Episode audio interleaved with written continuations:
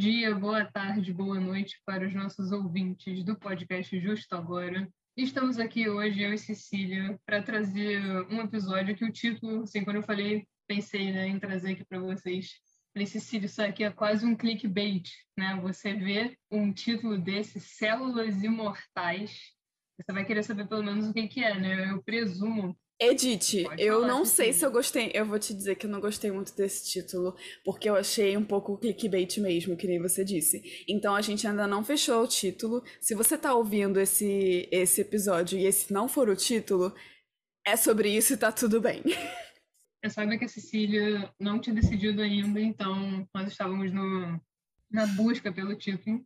Mas esse caso é bem legal, gente, porque ele trata de direito um pouquinho e de biotecnologia, de tecnologia e da questão do consentimento que a gente abordou um pouco, né, de certa maneira, quando a gente falou lá atrás do direito de não saber. Sim. Então, se você não tiver conferido, dá uma clicada lá, que foi um episódio Violência obstétrica também. A gente fala sobre consentimento. A gente falou exatamente de consentimento, relação ali médico-paciente. Aham. Uhum. Mas sem nos alongarmos aqui, é um caso é que ele é bastante importante porque ele envolve uma família é, de uma paciente. E essa paciente, na década de 50, ela teve um câncer. E aí os médicos, naquela ocasião, eles retiraram dela é, algumas células dela, né? não sei exatamente se foi uma parte do tecido. É, pessoas aí que são especializadas é, nos ajudem, por favor. Então, em 1951, essas células foram retiradas é, de uma biópsia né, de um tumor de cervix que a Henrietta Lacks tinha quando ela foi atendida no hospital da Johns Hopkins e é, as células foram passadas para um pesquisador de lá que trabalhava com câncer, que é o George Guy, e ele fez essa grande descoberta, verificou que essas células permaneciam em cultura. Mas aquelas células daquela paciente com câncer foram obtidas e descobriu-se, né, fazendo testes posteriormente, vários médicos, laboratórios, que aquelas células eram muito boas, muito interessantes para pesquisa, porque por serem células cancerígenas, elas se multiplicavam de forma indefinida. E está aí talvez a ideia dos células imortais, né, que elas continuam se multiplicando e não morrem.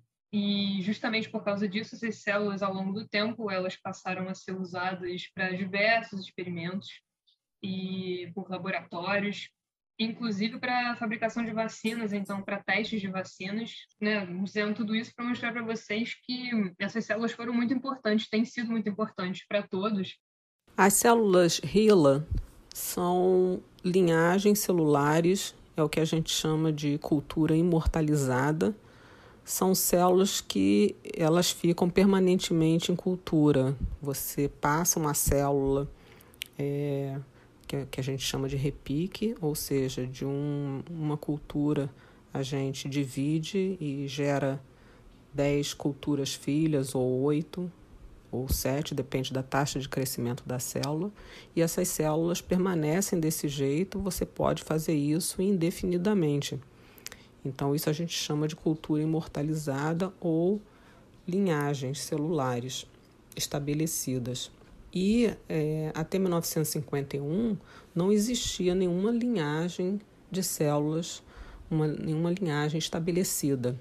Todas as células que se tentavam colocar em cultura, por exemplo, se você tirar uma célula sua normal, colocar em cultura, essa célula vai passar no máximo, varia entre 5 até 15, 18 vezes, e depois ela entra num processo que a gente chama senescência, que é um envelhecimento celular, e morre. Então, essas culturas que a gente tira da gente, são da gente ou de um animal, são chamadas linhagem, é, culturas primárias, não são linhagens, são culturas primárias. E até então era o que se conseguia. E isso atrapalhava muito os estudos em geral, né? Estudos, por exemplo, para trabalhar, é, se trabalhar com vírus. Vírus só crescem dentro de um ambiente celular, né? Então, você não conseguia prolongar os estudos e, e outros estudos também que se precisavam fazer.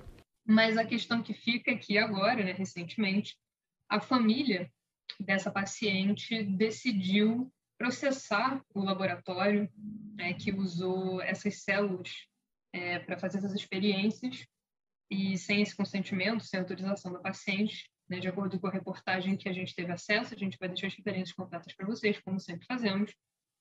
Mas até o presente momento, essas células vêm sendo utilizadas e são muito importantes, né? A gente não pode negar nas pesquisas científicas aí mundo afora e tem ajudado. A gente vê a importância das vacinas até hoje, agora, nesse momento, especialmente. E uma das áreas mais beneficiadas foi o próprio estudo do câncer, o estudo de HPV em células HeLa, né, e, e o estudo de como é desencadeado né, o mecanismo que gera uma célula a ficar imortalizada. Tudo isso foi possível ser estudado com células gelo. Então, os benefícios são enormes para o mundo todo. A Henrietta Alex fez um, uma grande contribuição para a ciência, mesmo sem saber.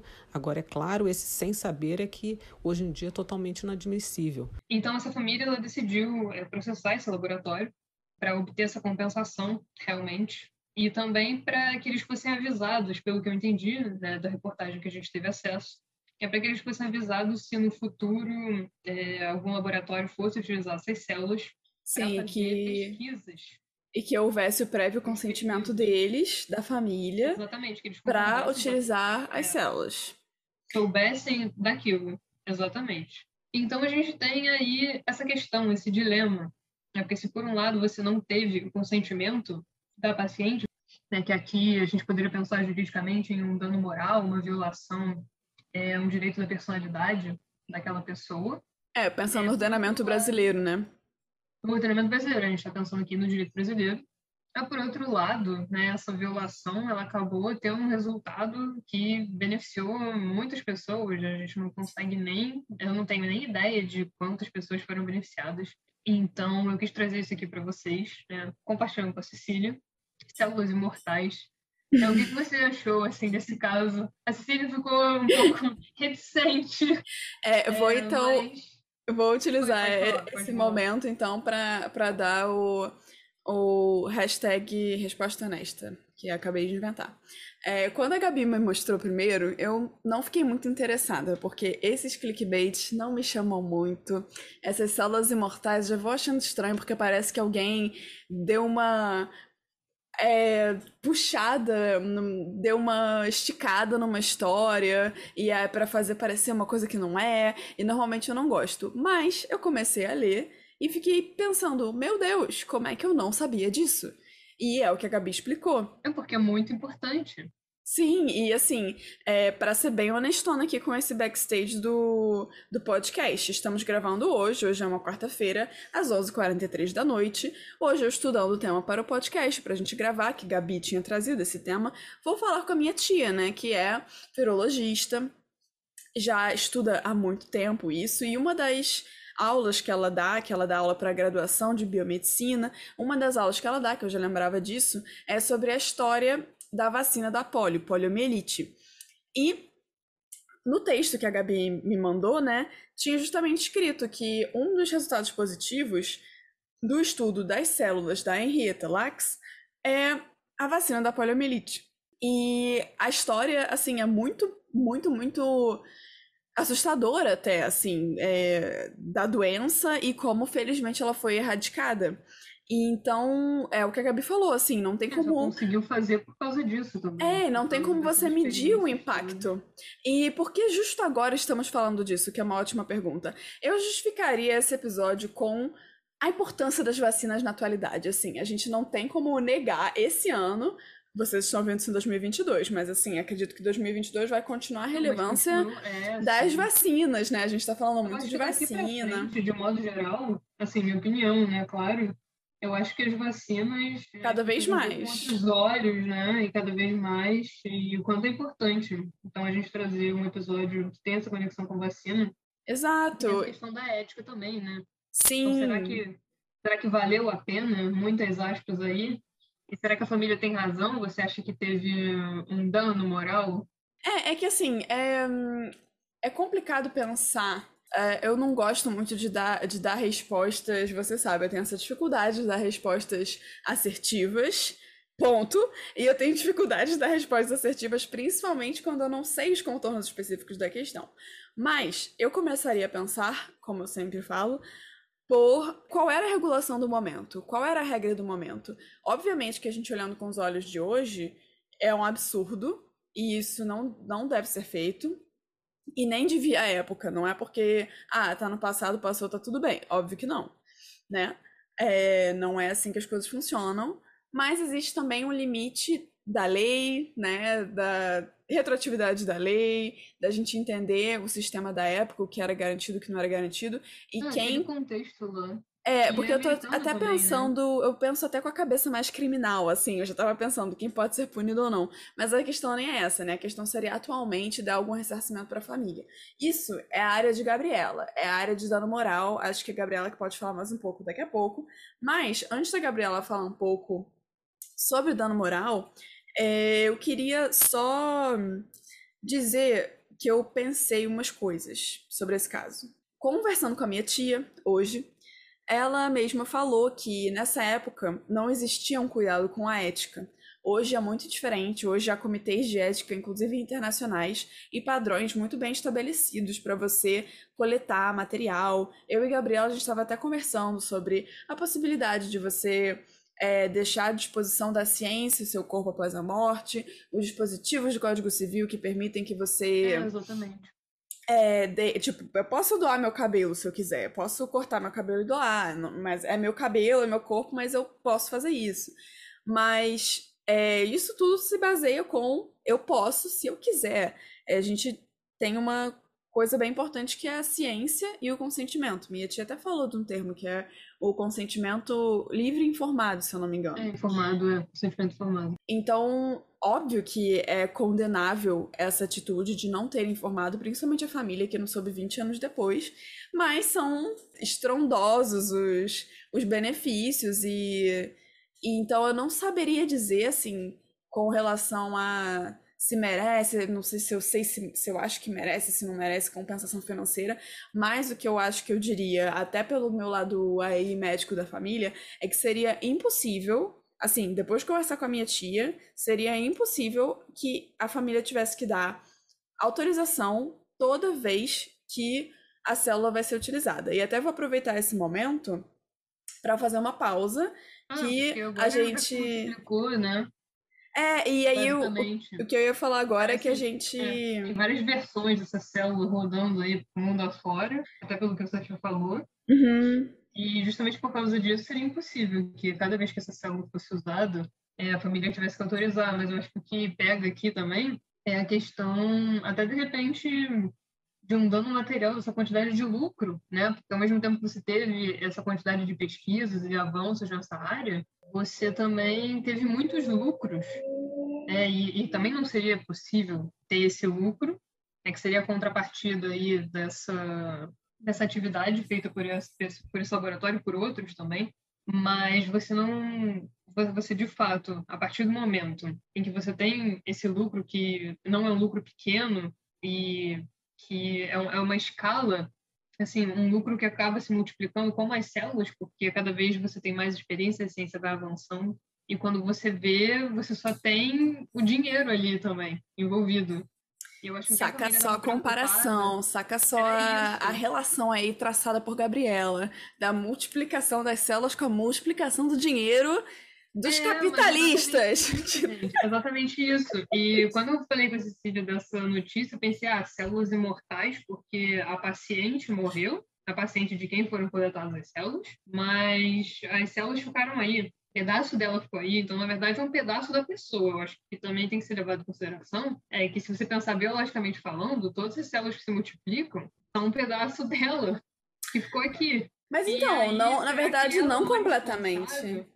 Então, não Não completamente. Porque são. muita, ou, ou como até a minha tia tinha falado, que não tem, não, antes não tinha um controle muito certo dessa mistura. Então, a linhagem, até o nome dessa linhagem, que se não me engano é Hila, não tem É, como, é pelo, por causa do nome dela, né? é, que é Henrietta Lacks. Lex, é.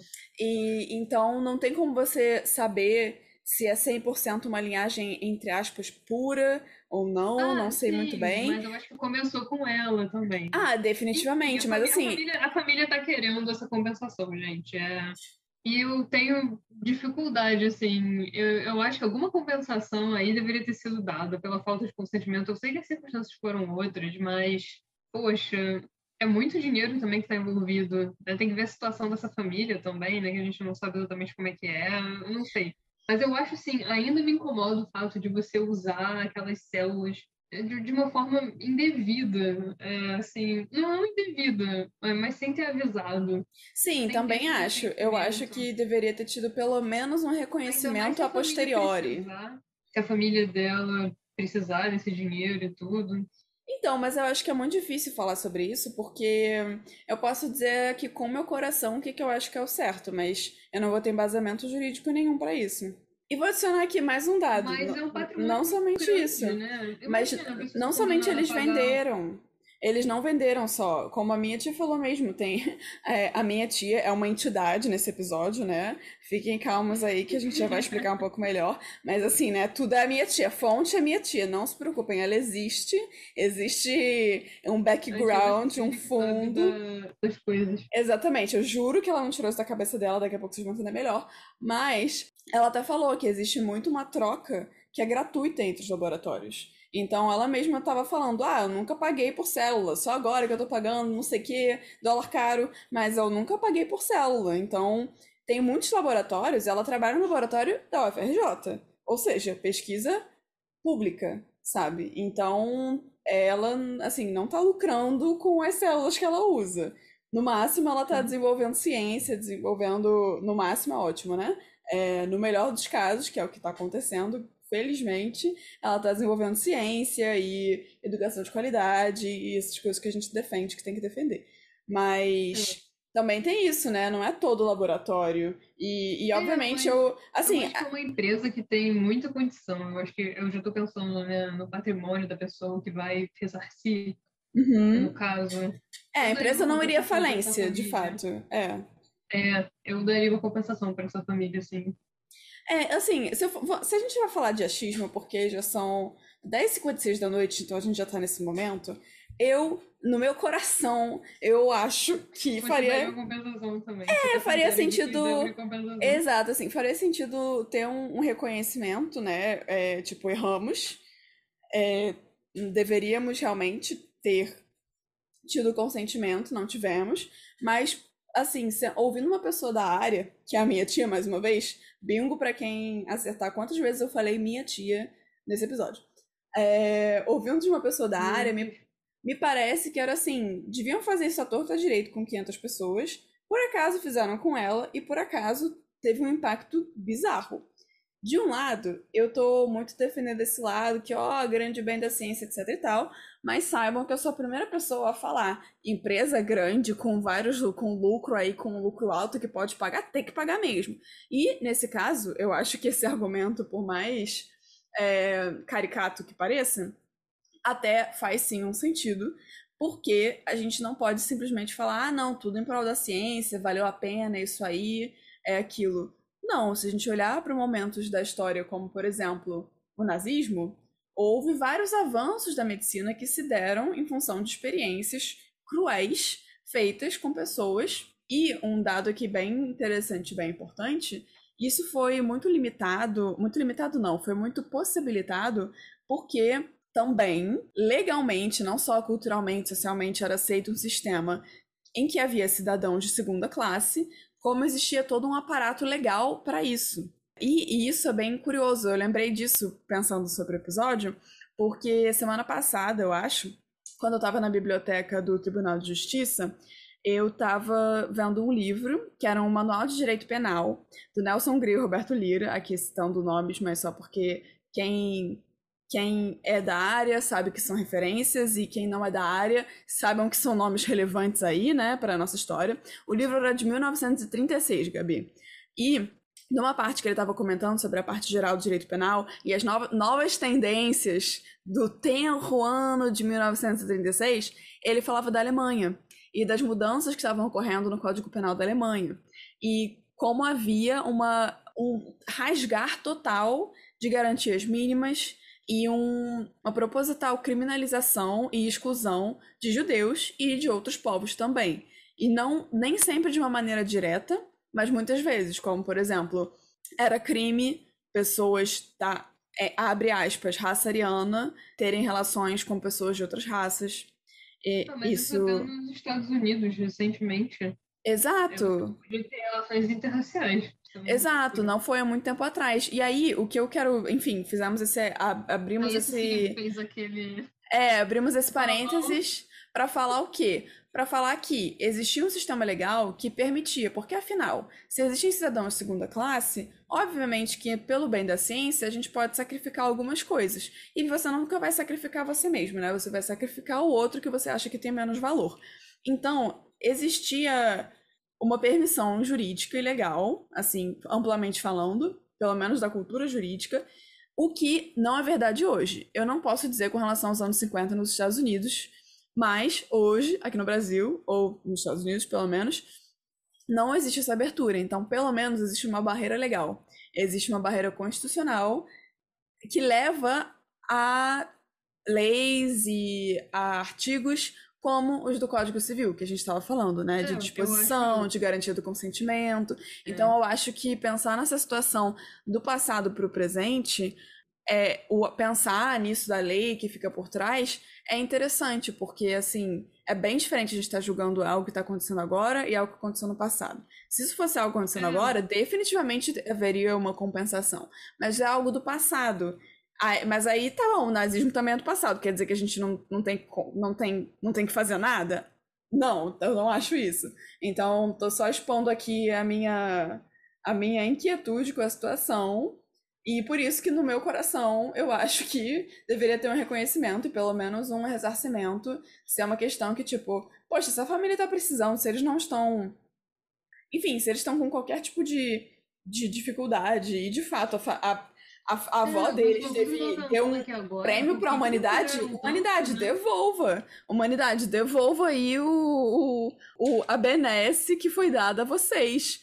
É, eu acho que realmente é mais difícil a gente pensar hoje em dia. É porque eu, se hoje em dia, se alguém chega para mim e diz isso, olha, você na hora vai dizer que tem que ter um ressarcimento, que de uma violação. Uhum. E talvez seja mais complicado é, pensando no passado. Mas eu, também penso assim, por que, que demoraram tanto, né, para pedir esse ressarcimento? Né? Tantos anos aí, vocês ficaram sabendo na década de 70, a gente está em 2021. É, eu fiquei... Ter acontecido alguma coisa aí no meio do caminho. Mas enfim, esse episódio deve estar com uma hora, né? Ai, mentira, que não tá com tanto tempo assim, não. Mas assim, eu acho que tá com uns 20 minutos. Mas antes. Ah, não, cara, não tá não. Ah, deve ser um pouco mais que isso, só isso. Mas de toda forma, a última coisa que a gente queria dizer aqui é que, para além das nossas especulações e das nossas dúvidas, o que, de, o que a gente decide com o coração e o que deu para a gente dar uns pitacos mais informados e embasados juridicamente, a gente tá chamando aqui a, a entidade ótima, né? A minha tia.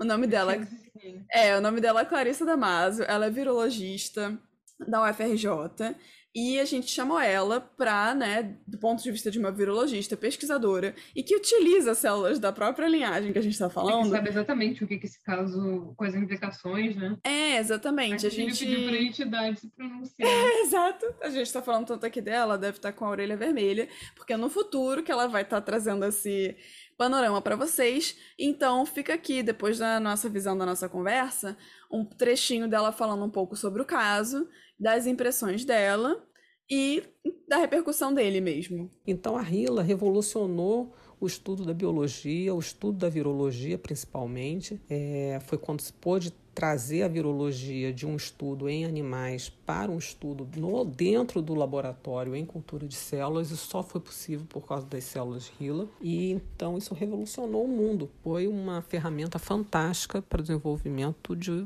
da genética, do estudo de cromossomos humanos, por exemplo. É uma ferramenta é, muito importante para o desenvolvimento de vacinas, porque se pode estudar vírus, vírus atenuados. As vacinas não são feitas em células HeLa, tá? porque são células de câncer mas elas permitem o estudo dos vírus que vão ser candidatos né, a, a se fazer uma vacina. É, se permitiu vários estudos com a célula HeLa. Agora, na época, realmente não houve o consentimento da Henrietta Lex nem da família. E isso hoje em dia é, não se aceita. É, na época, não houve, a meu ver, nada ilegal para a época, porque ah, não havia essa regulamentação naquela época. É, e o George Guy não lucrou com isso. Ele era um pesquisador excelente, muito renomado, deu uma grande contribuição ao estudo do câncer e ele distribuiu essas células para as pessoas utilizarem. Hoje em dia tem gente que lucra com essas células, sim, há alguns laboratórios que são é, laboratórios que eu quero dizer de empresas, né, que é, mantêm essas células e vendem, são células certificadas, porque aí tem número de cromossomos, consta que não há contaminação com bactéria, com fungo, com outras coisas. Mas assim, vende o quê? Um, um, um tubo de célula por 300 dólares. Nem todo mundo compra, a gente normalmente pede célula no laboratório amigo, tá?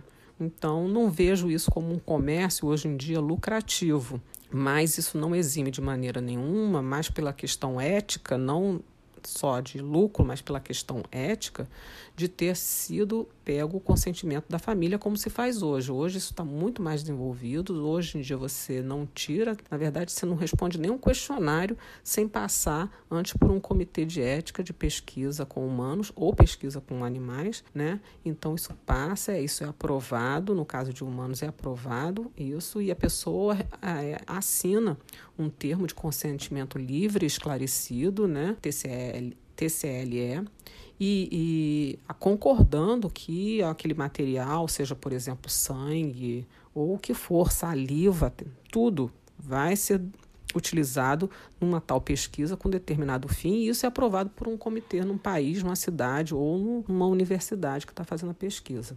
Tá? Então, na época não tinha isso, hoje em dia já tem, mas o, o, o, benefício que a Henrietta Lacks, indiretamente, sem saber, fez à humanidade, em termos dos estudos dos avanços na ciência, é enorme.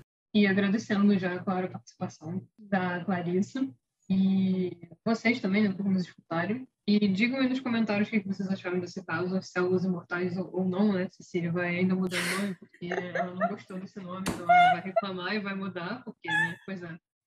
É assim, é assim que acontece.